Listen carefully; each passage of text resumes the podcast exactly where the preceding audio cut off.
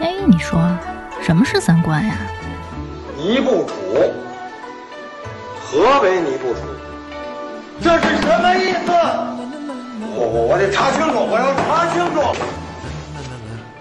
三观不破不立，这怎么行啊？我可是黄花大闺女啊！那我们的三观是对是错呀？对呀、怎么不对呢？你不给我面子，我可真的要发飙了！三观正，就是三观正好和我们一样呗。这些害群之马，不学无术。欢迎收听《一九八三毁三观》。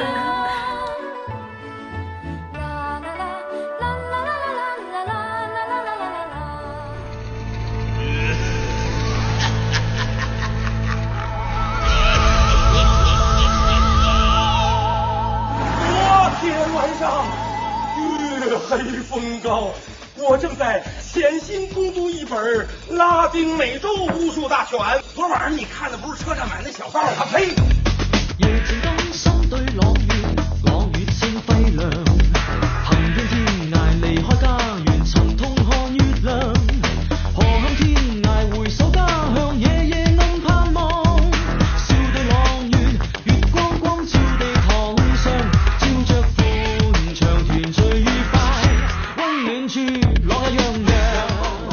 大家好，我是王诗姐。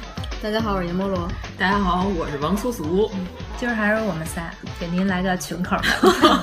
对，今天我们这是群不了了。今天不是应该是一个单口相声吗？又是开始了我们的封建迷信。咱们先告诉大家我们要说什么，行吗？这制造悬念呀、远看像条狗，但它它不走。那我们今儿说的是死狗，非得把这句说出来。主要是因为最近特别火嘛，《釜山行》对，明知山有虎，偏向釜山行。哎，你这梗太老了。关键是我还强迫王十九看了，所以我们今天讲的不是火车，是僵尸。釜山行这种片儿吧，其实我觉得这都不算鬼片儿，这是算灾难片儿、人祸片儿。对对对，我觉得它主要是探讨人性嘛，其实跟泰坦尼克是一样的嘛。对啊，就是换成沉船啊、地震啊、别的天灾人祸都是有可能的。对啊，就是一个沉船和一个全是僵尸的火车的区别。那不就跟希区柯克那个群鸟攻击人，这个是一群僵尸攻击人，这也行啊。哦，那我看我爸 看有什好多么不可以恶心的电影，闹鼠灾的呀，闹蚂蚁灾的呀。飞机上的蛇灾什么的，对对对对好像父亲们都喜欢看这种类型。怎么就只有我爸看大唐玄奘？那是被教主的演技感动了，是吗？你别瞧不起教主，就是全中国过去一年选送的可以参加奥斯卡评比的电影，居然是教主演的。你想吧，去年选送的是肿瘤君，还能是什么水平？哎呦喂，有好的呀，为什么不送啊？钱没到位吧？因为咱们国家比较好的电影都是低成本的，哎，我们这今天这个话题 要跑偏，你知道吗？已经变成骂中国电影了。嗯，你们看完《釜山行》有什么感觉？我就是觉得，其实僵尸就是它的背景而已，并没有真的跟僵尸有什么关系。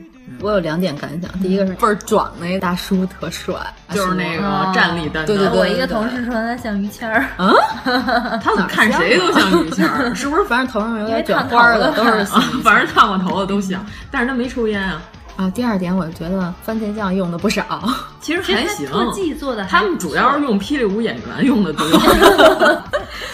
哇塞，那纯演，一点都没靠特技。我印象特深的是，其中有一个僵尸胳膊往后撅着，然后还在那儿跑的挺快。对，关键他们都是反关节表演，就是那帮棒球小哥，就是有一个被咬的，然后从原地不靠双手，直接用大胯起来那段，我觉得他演的简直太离奇了，我觉得是不是也有一些特技啊？真的人嘴能张那么老大吗？寄生兽啊，嘴好像应该是有特效，但是关键他们说好像是找了一堆舞蹈老师来指导，特别灵活，让他们做特别怪的姿势。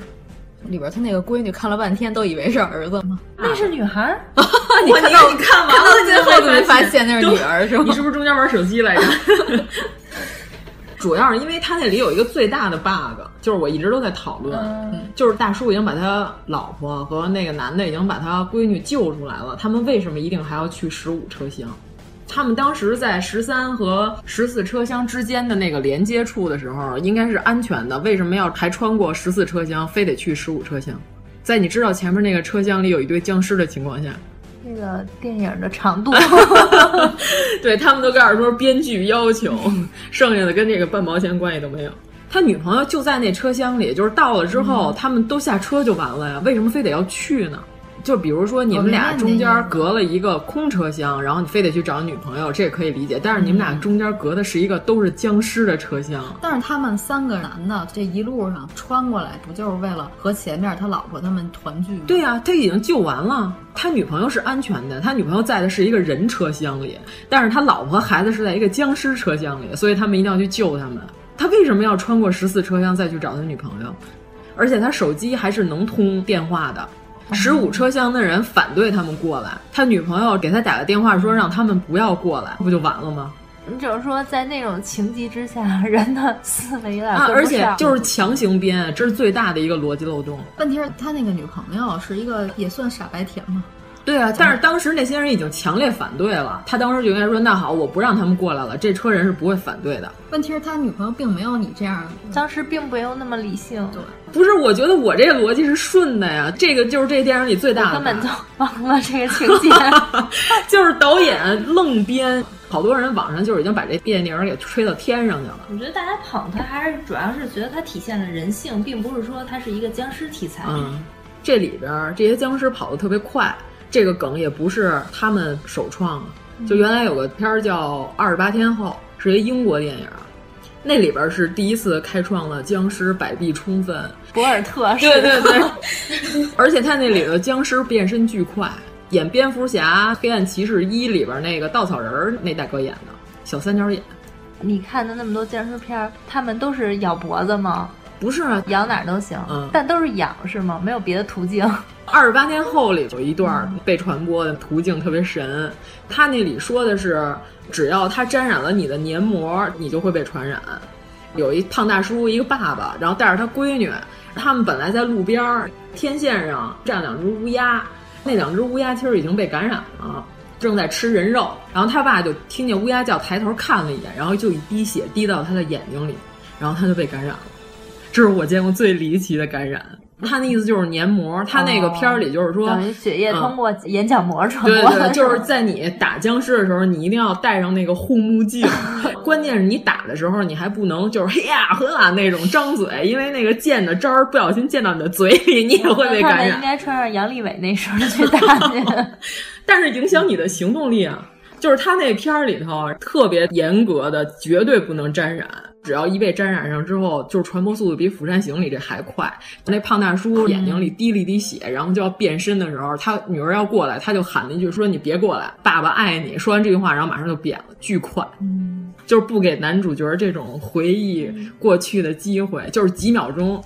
哎，对了，咱还没说完《釜山行》，大家看完之后都特讨厌里边一直拖到最后才死的那个、嗯政客。他不是从头到尾都 特别自私，疯狂自私。嗯，碰到这种事儿，你说你们是放还是不放？嗯，你说要不要把那些被感染的人啊，对对对，大家都觉得要隔离啊，就疑似的也要隔离。对对，不是，就是所有这些僵尸里有几个是好人哦，然后你会为了冒这个危险，然后把他们给放进来。那如果确定他没有被感染，就可以放了。但是有可能会把僵尸一起放进来，因为你开门的一瞬间。啊、哦，那不就是那种沉船为了救一个人，还是说为了救大家？对啊，事实上都是宁可错杀一千，不可放过一个这种。对啊，那官员就是恨得大家牙根直痒痒。但是其实你要是结合现代来说，就是那帮叙利亚难民要放进欧洲的时候。当时你会不会为了难民，但是里边会掺杂恐怖分子，然后你同意让他们进来？其实僵尸跟恐怖分子没什么区别。实际上，在欧洲应该有一些恐怖分子已经以难民的身份对啊流窜到各地了。嗯、现在欧洲不就是这样？大部分人也都是反对。其实大家都跟那些官员没有什么区别。反正要搁我，肯定不会放他们进来。那个官员他主要是可恨在哪儿？他不让那些人进来，但是他并没有达到隔离的效果，他只是为了保他自己一个人，他不是保他这一车人。不是，我主要是觉得那官员最可恨一点，他不关门。啊，对对对，我特别生气，还害死了列车长。嗯，就是大家有各种不一样的目的，不让难民进来，大部分人也都是为了自己啊。所以说啊，你能说我是为了世界的和平，所以我不让难民进来？不可能吧？嗯，话题好沉重啊！但如果那是你的亲人呢？那个女孩就是因为这堆人里有她男朋友啊，就是如果说这里有你的熟人，你希望把他们放进来。嗯，思考一下，你看是不是一下深刻了？哎。嗯，就如果是跟我有关系的人，我肯定是吸收百分之一的希望，我也能够给他这个机会。嗯、所以我们都是看人下菜碟的，是吗？对啊，就是如果你认为这人跟你没什么关系，那就是他的死活跟你也没什么关系。好深刻呀，这个是吧？嗯、这么一想，其实咱们就跟车上的那个官员其实是一样的。我要把这段剪掉。为什么？所以说那里那里面人的行为没有对错，它只是展现了不同立场的人的不同的反应。制定这些收留难民政策的人，可能因为负面影响，并不会对他自己的利益和生活造成对那倒是什么影响。对啊，所以他你说默克尔这大嫂是吧？有他什么事儿啊？他是一天到晚出去小车坐着，在家也保镖，而且他住的地方都是德国最好的街区，根本就跟这帮难民挨不上。所以他无所谓，就要当圣母啊！对啊，就是因为事儿没到他脑袋上，我估计是。你虽然貌似说，哎，就是一僵尸片，热热闹闹就完了，但是其实它还是有很深刻的道理的。你换一个角度思考一下，你就突然发现，其实我们跟那人没什么区别。刚才咱们说的都是丧尸，哎呀，终于到主题了。丧尸和中国的僵尸还是有区别的。所谓的丧尸之父乔治·罗梅罗最早不是导一电影叫《杀出个黎明》吗？然后那个豆瓣上最牛的一个评论就告诉说，这电影就是骗人，我看到最后也没有黎明。我说杀出个黎明可还行，说特别生气，这片里根本就没有黎明。关键外国的那个脏逼和咱们这边这个僵尸是不一样。又想起王自健那笑话了，咱们说王自健那笑话吗？说呀，你说。呃，就是告诉说小明在房间里，第一个房间里，然后有一个苹果，小明大喊了一声 apple，然后苹果啪一下消失了。然后他进入了第二个房间，第二个房间里边是一个西瓜吧，他大喊了一声那个 watermelon，然后那西瓜就啪一下消失了，然后他就能进入第三个房间。结果第三个房间里有一个全身拉黏儿，然后特别恐怖、特别恶心的僵尸朝他走了过来。小明不会说僵尸这个单词，然后就喊了一声“脏滚开，脏逼”，然后僵尸就消失了。我当时看完这笑话，我都崩溃。我说怎么还带马街的？滚开，脏逼！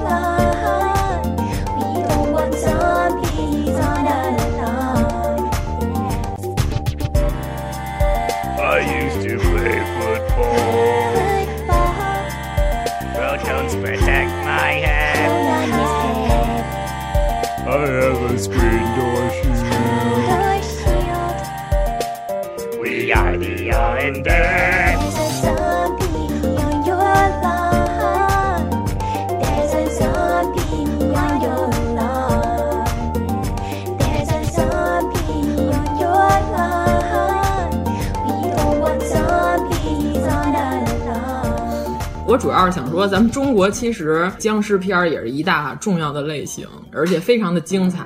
因为我们这节目本来是上线时候想赶上林师傅的明代，但是我算错了时间，可能 错了一个月，可能得提前一呃半个月上。哎，林正英是被誉为僵尸电影的始祖。对对对，就是中国的僵尸，因为中国的和外国那个丧尸还不太一样。咱们这边就是都是穿着清朝服装，双腿直立，不能打弯儿，只能蹦着走。他说他演的僵尸电影已经超过了二十五部，啊，差不多。如果加上电视剧那些集数，就跟单立文的西门庆 有一拼。就是林师傅主要就是捉僵尸嘛，然后也兼有捉鬼的剧情。我对封建迷信这么感兴趣，完全是因为看林正英师傅的电影起家的。嗯，就是原来咱不是说过要专门找一个机会说说林师傅。好好说吧，哎，你这怎么就跟政府让我交代的那个？好好说吧，有什么没交代的？然后我前面还有张纸，说说吧，怎么回事啊？哎，但是关键是因为吧，我昨天跟阎摩罗说让他补补课，然后给他发了好几个片儿，他先开始跟我说林正英的片儿我一个都没看过，我明儿怎么说呀？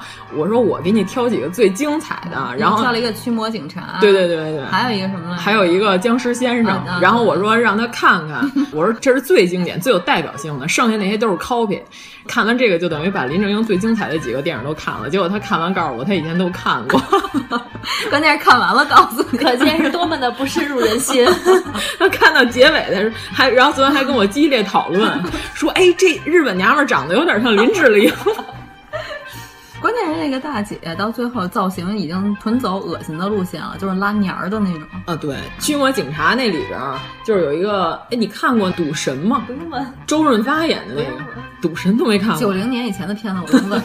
那人是九零后。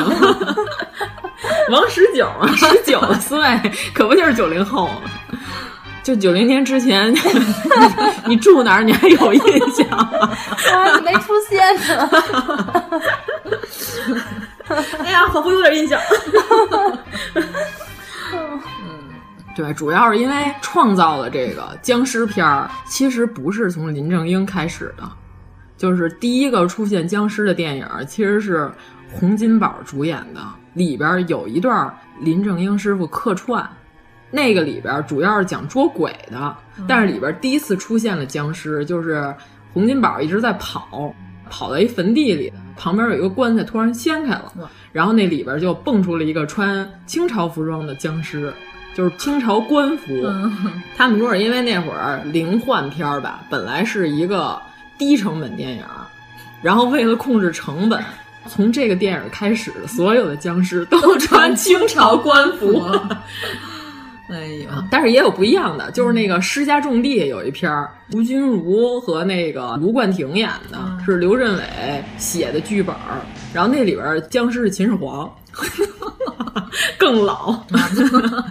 关键是你发现没有，僵尸片儿里边的僵尸，你昨天不是还问我为什么都穿清朝官服吗？人家说有一个原因，是因为除了电影为了节省成本，没准当时道具库里只有这个衣服，就像现在你只能拍抗日剧一样，因为横店可能都是日军的军装啊。对，然后他们还说是因为当年香港人其实是很不喜欢满清政府的，就是大部分拍清朝的戏，他们不是都一个是为了连戏，所以他们都不剃头；一个是他们就认为清朝就是象征着中国的落后嘛。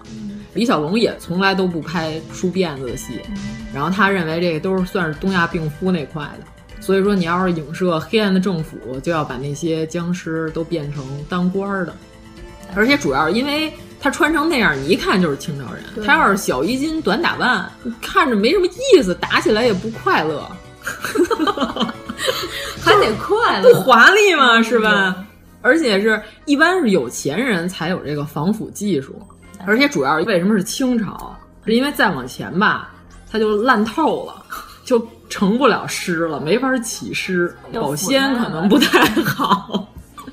但是秦始皇保鲜应该也还不错，所以也有他。哎，你说就没有两波僵尸斗法的这种片吗？有啊，比如说秦始皇大战埃及艳后 什么的。林正英的片儿有啊，真有。有个叫《一眉道人》的片儿，那里边僵尸大战吸血鬼。就他那里头，就林正英他里什么蜻蜓点水穴，就是为了让你们家风妻印子、祖坟埋得好，你们家就可以福音万代。但是如果要是有人给你使坏，他那里演的有的道士就是因为使坏，给你们家点了其他的穴，埋了之后，你们家那个老祖宗开始吸收日精月华，就成为了僵尸，出来之后就贻害子孙。所以说，一般有钱人才会干这种事儿。穷人根本就不需要点穴这件事儿。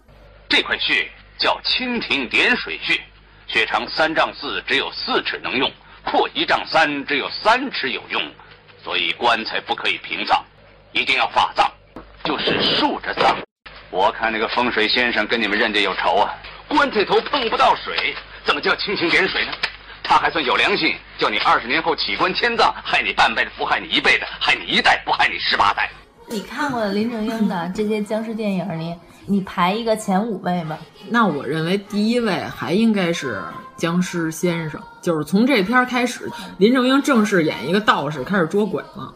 之前他演过戏班的特别懂封建迷信的大叔，但是都并不是主角。他从这个片儿开始就是演了一个真正的主角。《僵尸先生》这片儿当年是一炮而红啊，特别特别火。第二位呢？第二个，其实我觉得《驱魔警察》特别好，所以我昨天发给了阎魔罗。还可以，主要里边有苗侨伟，我还挺喜欢他的。对，主要那里边有好多风水方面的知识。从林正英电影开始，就是讲了好多。刚才又说到说为什么都是穿着官服，就是他是清朝人，这大家都可以理解。你心目中最好的一部就是那个《僵尸先生》，是吗？对。然后第二部是因为给了你一启蒙。嗯，对，那里边他说到九局一派，就是那里边那个。日本娘们儿，然后是个坏人，就是那里边演的是他把人变成行尸，就是这人已经死了，但是他可以操纵尸体起来走路，然后他让这帮人运毒。其实看这种片儿，我喜欢看，是因为它猎奇，你知道，就是那里边林正英演一警察，外号叫黑旋风，然后因为。虽然他破案快，但是他背黑锅也特别快。凡是破不了的案子，黑锅都让他背，或者说因为破案手法特别离奇，根本就没法写报告，写在里边也没人信。所以就是他干了这么多年警察，还只是一个普通的探长，没有升大官儿。我觉得最猎奇的就是那个鸡童那块儿，就是起鸡那块儿，是吧？给那个小伟嘴里插了一根香，然后让他指出那个人到底去向何方。啊，对对对对，那块儿挺逗的，在大街上起鸡。关键他那里说的九局一派，真的有这个派别。开始进入我们的封建迷信了。嗯。九局一派是什么呢？就是他们那个徽标是一个梅花，但是有九瓣儿，所以就叫九局一派。然后是一个日本的堪舆玄门的，又看风水，然后又下咒的这么一个门派。然后这个门派吧，就是确实还有，是现在在日本还存在。对，现在在日本还存在。天下奇门遁甲本来源自中国，在隋唐时代，中日两地交流贸易，九局一派就在那个时候兴起。想不到误入歧途，灵界转入魔道。他是从日本飞鸟时代，就是推古天皇十年，大概就是公元六零二年，南扶余国的高僧把那些阴阳术、风水啊、八卦呀带过去的。我也不知道这和尚为什么要搞这一套，反正他又把这些文献带过去了，然后从日本官方就开始找人学习这个，因为那会儿认为这些东西是一门学术。中国在他们眼里是一个天朝上邦高级国家，对对对。然后这国家传过来的文化，你就必须得学习，就组织了一个机构，叫阴阳寮。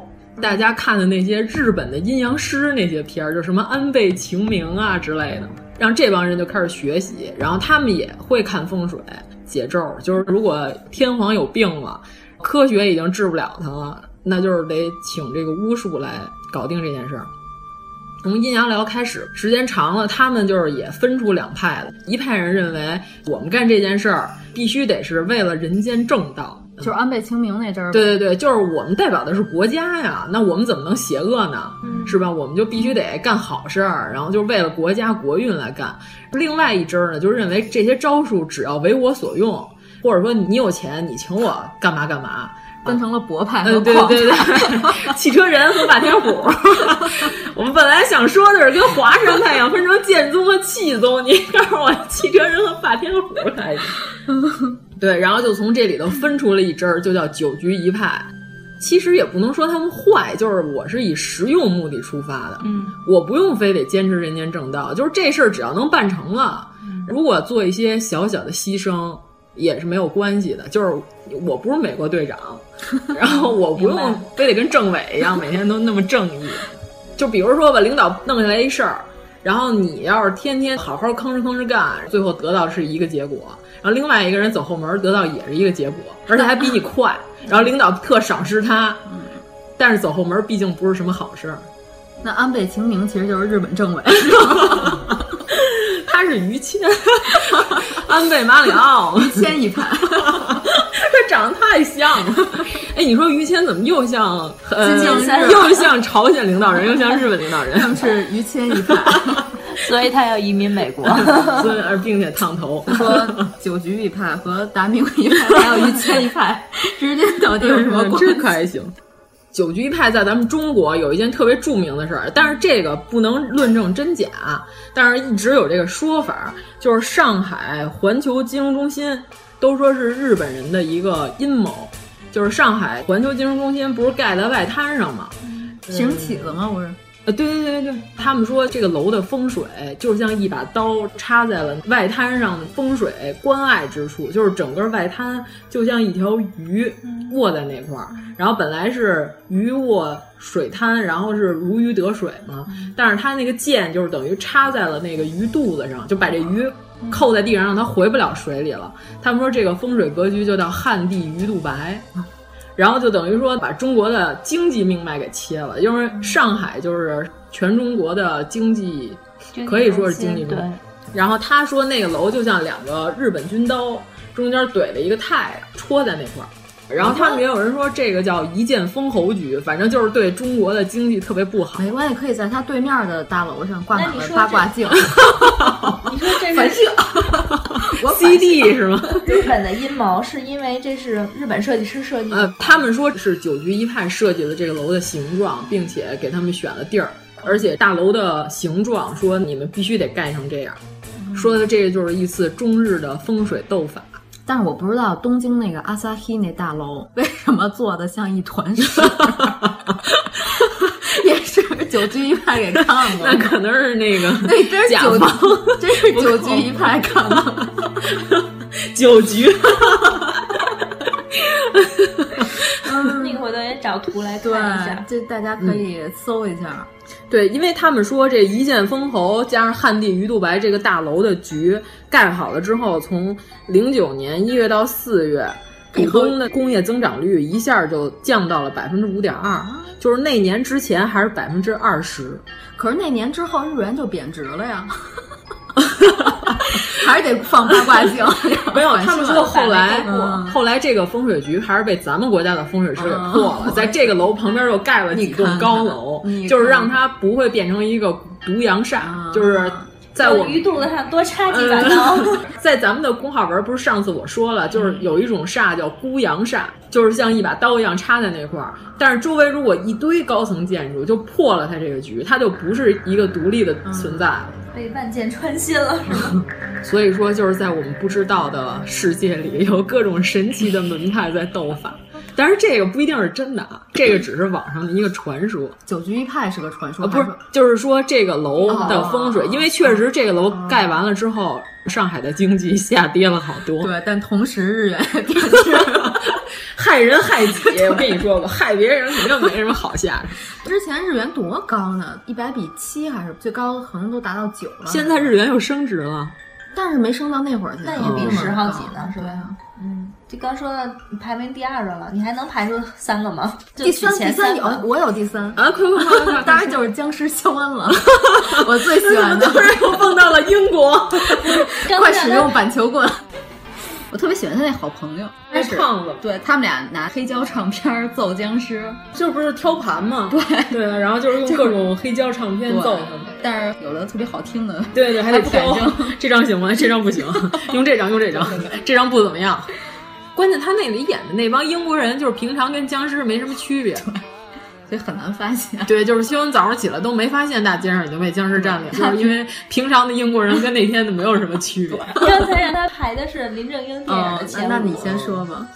林师傅还演过电视剧版的毒僵尸片儿，而且林正英师傅因为这个片子还认识了他最后的女朋友，嗯，就是苑琼丹，石楼姐。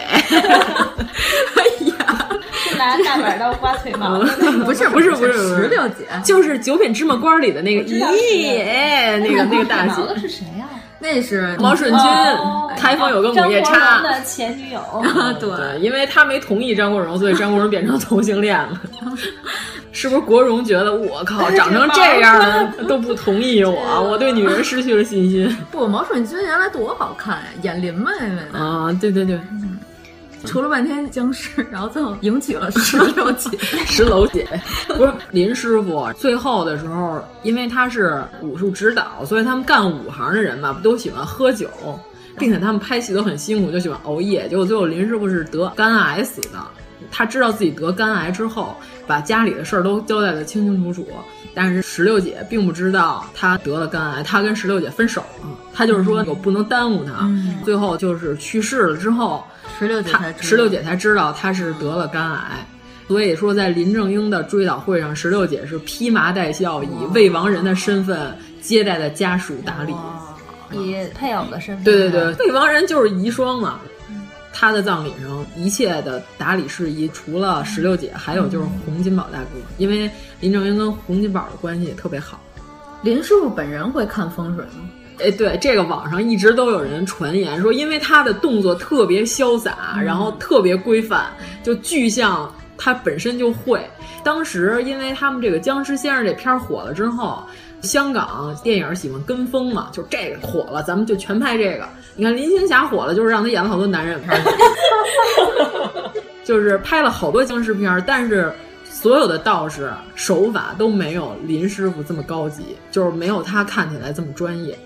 但是吴马在《倩女幽魂》的访谈里已经说过了，他说所有这些姿势都是我们瞎编的，他说那些符啊什么的都是我们乱编的。说我们根本就不会，而且林师傅去世的时候，他是用的佛教的葬礼，并不是道教，就是跟道教没有什么关系，叫 佛道本一家。但是他们说过，就是，嗯，这就说到了林师傅原来最早的出身，他是学京剧出身的，他是跟随这个粉菊花大师粉家班出来的，学京剧的。然后一般戏班里头，他演的不会是旦角吧？粉师傅是刀马旦，我的个天儿！哎，林师傅演过一个电影叫《败家仔》，那里客串过一个旦角，非常美丽，见过脸这么方，非常漂亮。哎呦，那些个大模们，那都是完完的切菜，特别的漂亮。对，然后我记得你原来给我发过林正英师傅扮上，哎，对，就是那个片儿，就是那个片儿。对，然后戏班里其实是讲究一些迷信的，而且有人说看起来他这手法应该也是和南派的这个茅山术有点关系，所以说应该也是经过考证，嗯，人家是严肃治学的态度，并不是特别瞎比划。这么说也说得通，因为比如说吧，他信佛，嗯，所以他才能无所顾忌的演这个道士。他要没准信道，就不敢这么演了，也没准。哦，对，但是那样他可能就更专业了。那就不如瞎编的动作潇洒了。嗯，对对对，主要是打戏特别精彩。对啊，他完全是根据打戏的套路来编这些动作。呃，对，香港电影其实好多动作戏，什么袁家班啊、粉家班啊、呃成家班、成龙那个，然后还有洪金宝的洪家班，其实全都是京剧演员出身，就七小福的。对啊，所以说国粹还是非常的给力。昨天你后来给我传那个有秦家乐那个电影，嗯。那里边不是还有阿爹呢吗？对啊，还有袁华呢。对他们就是互相帮衬嘛。嗯，然后那咱们得说一下粉家班，其实姓粉吗？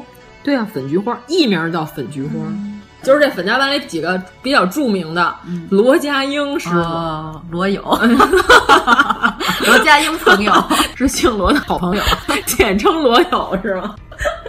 我说什么鬼？罗家英就是大家都知道，然后还有尊龙。哦，啊，末代皇上，对对，本来 末代皇上，末代皇上还行，太白话了，末代上边，太胡闹胡闹胡闹，就是本来程蝶衣不是想找尊龙演吗？不是张国荣演，结果尊龙给拒了，因为那会儿是考虑到尊龙有国际影响力。就是陈凯歌特别想让尊龙演，嗯、但是那个形象呃就是挺男性化的那个形象，嗯，但是也挺秀。他扮相有点见棱见角啊，对啊，见棱见角，没有林正英见棱见角。但是关键林正英演程蝶衣的话，关键是李碧华那会儿是坚决要求是张国荣演，就是本来。陈凯歌考虑到这个片子肯定要是到国际上去发行，因为尊龙演过《蝴蝶君》。那里边他演过一个男扮女装的一个人物。那要现在的话，肯定让那昆曲的那大酒窝演啊！啊，太高了个儿不合适。那个高，他太高。哦、人说大酒窝谁？叫什么施夏明是吧？对对对对对。还有一个是惠天赐，听耳熟，你听耳熟吧？嗯、他妹妹你肯定更耳熟，惠英红，哦、惠英红大姐，这些都是比较有名的。关键是惠天寺死的时候也是非常的离奇吗？呃，也不是离奇吧，他是一个人孤独在家，然后犯病之后死了，好几天之后才被发现。啊，这么悲催呢？对，霍英红一辈子也特别苦过的，她真是一辈子过了别人两辈子，所以说这大姐就是能这么坚强的活到现在，我也是挺佩服她的。她是大起大落型的，他们家原来是兄妹特别穷，那会儿就是在码头上卖香烟的。因为林师傅最早的时候当武术指导，他是给李小龙当武术指导。李小龙当年信任他到什么程度？就是说我的电影不是林正英指导的，这个戏我都不开戏。就是他已经到了这个份儿上。第一部是副指导，但是到之后就是全是正武指。就这里边有几个当时和李小龙的故事。李小龙飞腿是最厉害的，他踹完人之后，那人要飞出去。这些被飞出去的人都是一些替身嘛，一般人被李小龙踢一脚，为了做戏做的十足的真啊，飞出去之后一般人就受不了，就是说疼。但是当时就是林正英被李小龙踢了一脚之后，他说没关系，这条拍不好，咱可以再来。就李小龙说，哎，这个人敬业，是一个干活的人，这就是你成功的引起了我的注意，就霸道总裁的开场。从此之后就对林正英先生刮目相看。后来就发现他的这个五指水平也是非常的高，就是因为李小龙他不是是叶问的关门弟子嘛，所以说李小龙跟林师傅在切磋的途中也教了他一些咏春的功夫。就是说这咏春拳拍的演的最像的，虽然甄子丹也不错，但是他那个打法不是咏春的套路，甄子丹打的太阳刚了啊。太霸气，就是没有咏春的风味。就是咏春其实是女人拳嘛，说是严咏春创的，阴柔的招比较多，就是所谓的阴招，真的是阴招。就咏春里边确实有一些那个弹当钉对对对对对，确实有就是撩阴手之类的这些招数。然后就是说。纵观所有这些拍咏春的电影里边，演的最像的是林正英的败家仔，就是我跟你说，他在里边演一个大花旦。那我回去观赏观他那里边包括咏春的一些分解动作，都拍的特别的原汁原味，就是大家有机会可以去看看。他那里边元彪演他的徒弟。我还以为老港片里边最阴柔的应该是成龙的 最前那何仙姑那个呢？对对对对对，或者说成龙演那请春丽上身。你是没看过洪金宝演的那个《鬼打鬼》，那里边最后一段有一段上身戏，就是鸡童起鸡，你知道吧？然后就是洪金宝在那里边连请了好几个鸡童上身，其中有孙悟空和红孩儿。你真的得看看，你知道吗？就是这个胖子请孙悟空上身，对对对，就是这个胖子虽然特别壮，但是他请孙悟空上身之后，他那套猴拳打的相当灵活，上蹿下跳。然后对方也是请人上身啊，伏虎罗汉还是降龙罗汉，我记不清楚了，就是和他对打。打不过了之后，洪金宝又请了一个人上身，请红孩儿上身，然后马上演的特别活泼可爱，是一个儿童拳法。就是我跟你说，就是成龙那个醉拳，这个打何仙姑那套可以与之相媲美，然后特别的棒。那个红孩儿就是炯炯有神，就跟少先队员一样的活泼可爱，就是你一定要去看看这个片儿，特别的厉害。然后，那就是得说到 林正英师傅两个著名的徒弟，嗯，一个是钱小豪，一个是许冠英。许冠英就是你最喜欢的 文武英杰母亲，你最喜欢的母亲，对，对，《花田喜事》里那个娘，太棒了，演的。我第一次看《花田喜事》，我真以为她是一老太太呢，一点都没以为她是贤婿，贤婿啊。许冠英他的颜值可能都被他弟弟吸走了，他弟是他们家最帅的一个，他和他弟实在是反差太大。但是你看许冠杰现在越老越像许冠英了啊！真的，对。虽然我认为许冠杰那是相当潇洒和帅，但是他现在确实越老越像他哥了。关键是哥是一个老姐姐，他哥是个姐姐，什么逻辑？他那个歌特别不错，多美丽青春。对，这歌一定要放。回春，我要的青春，多美丽青春。我靠，真会唱！你看，你香港电影看的也不少，我就看过这么几个熟记于心的。哎呀，娘啊！青春真可爱，青春啊，白天呀青春，晚上就青春啊，青春啊，真娘，你终于复原了！真可爱，青春白天呀青春。然后主要是因为许冠英和林师傅最最离奇的一件事，就是他们俩虽然不是同年，但是同月同日去世。哎。就是林师傅是四十五岁英年早逝，但是许冠英也是年纪轻轻就死了，而且俩人其实就是不是同年，但是是同一天。关键是凡是跟这个僵尸先生这个片儿有关的很多演员下场都很离奇，就是这也是一个灵异的看点。当时这僵尸先生的编剧一个叫黄英，一个叫黄炳耀。这个黄英是当年在香港写鬼片儿和灵异小说的一个特别有名的一个作者，就是都管叫鬼王。然后这个黄炳耀呢，也是香港电影业特别著名的编剧。当时黄炳耀称为什么？称为桥王，就是桥段之王，就是各种猎奇的梗。说我靠，这正常人的脑子根本就想不出来的东西，他都能想得出来。他有两个最有名的徒弟，一个就是刘镇伟，一个就是王家卫。哇！就是个墨镜，对对，一个就是亲爱的葡萄，一个就是墨镜。王家卫真的墨镜才是他本体。嗯，对对，我见过王家卫本人，他真的大半夜都戴墨镜，只要在公开的场合。网上有人放过一张墨镜摘眼镜的照片，就是一双水汪汪的大眼睛。不是有人传言说，就为了能正常的生活吗？就是他平常不戴眼镜，他走在路上没人认识他，特别正经。戴上墨镜才会有人围追堵截他。原来如此啊！他这还是属于自我保护。对对对对，就跟里奥纳多出去必须得脑袋上戴着一个福娃一样，这都能被狗仔队认出来。狗仔队疯了吧？不是必须得出门拿着一个滋水枪？哎，他们怎么认出里奥纳多来的呀？你说他都把那领子都勒到发际线上了，都认出来了，这奇怪，关键是。刚才说到哪儿又跑题了啊？对，就是关于这个刘镇伟和王家卫还有一件特别逗的事儿，就是他们俩吧，原来曾经约定就互相起一个笔名，因为他们俩也是很有抱负的编剧，写这些猎奇的鬼戏，他们俩认为这个就是为了完成工作，这个署名就不能用本名，用的是笔名。然后刘镇伟就跟王家卫互相约好了，有个电影。那里边有两个角色，一个叫季安，一个叫金麦基。就是这两个角色，他们俩就说说以后咱们俩就以这两个人为笔名，行不行？刘镇伟在好多戏里，你看，凡是编剧上写着季安，就刘镇，就是刘镇伟，其实就是香港见过机器猫里边的那个胖虎翻译就是季安嘛。但是王家卫认为金麦基名字太难听了，所以就没用。王家卫巨鸡，我跟你说，金麦基适合他，非常适合他。然后就是觉得王家卫这事干的比较鸡贼，刘镇伟被坑 了。关键就是刘镇伟有一个片儿叫《一世好命》，就是有一个僵尸去吸吴君如跟卢冠廷的财气，就那段后来在《大话西游》里黑山老妖来的时候一模一样。你把这两个戏对比着看，真的是这个梗就是反复使。所以我觉得其实刘镇伟一直都是一个烂梗之王。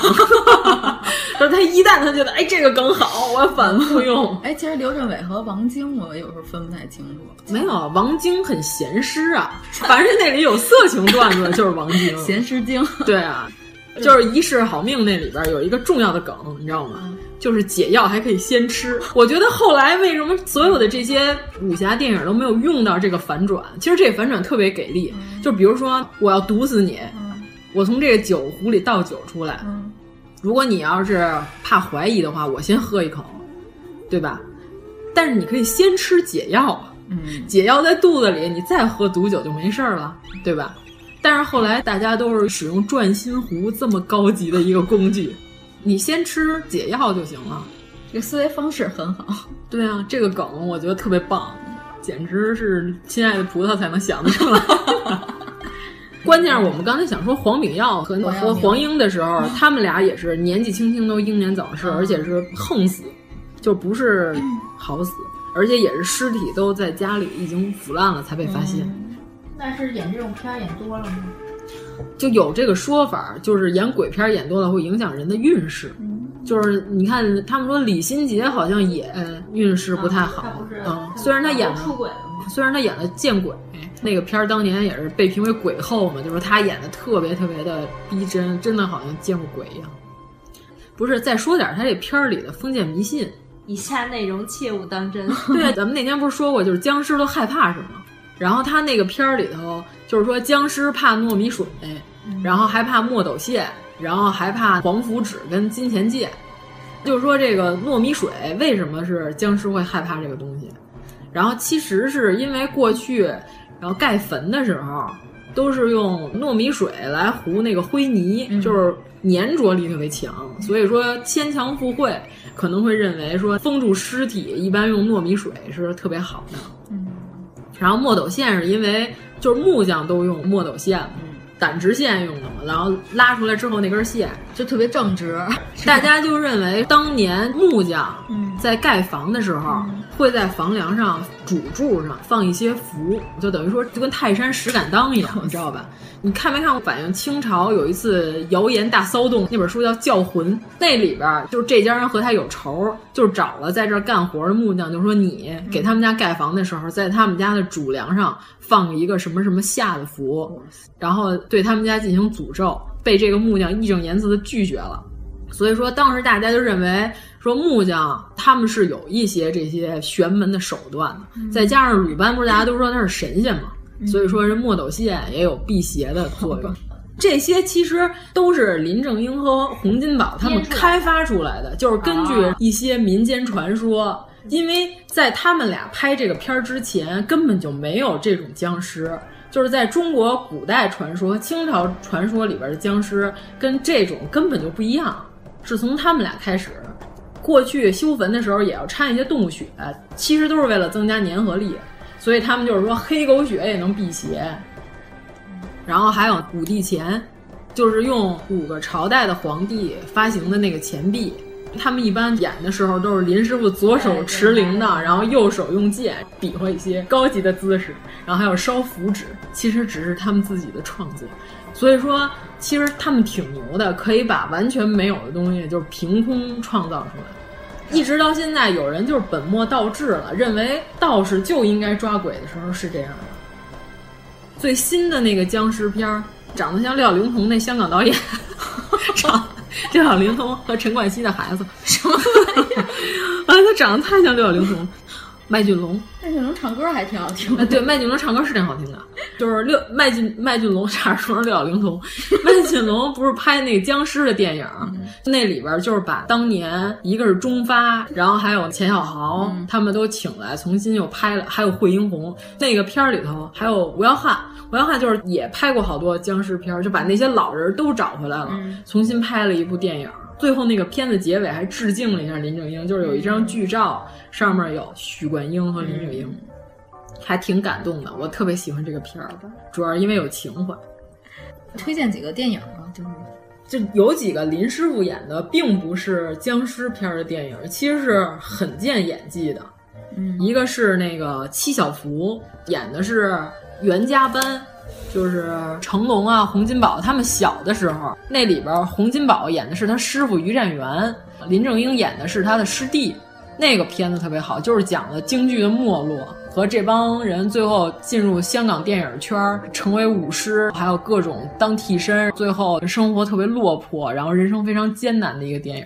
那里还有郑佩佩，特别见演技的一个片子，是一个文片儿，对，是一个正剧，特别好看。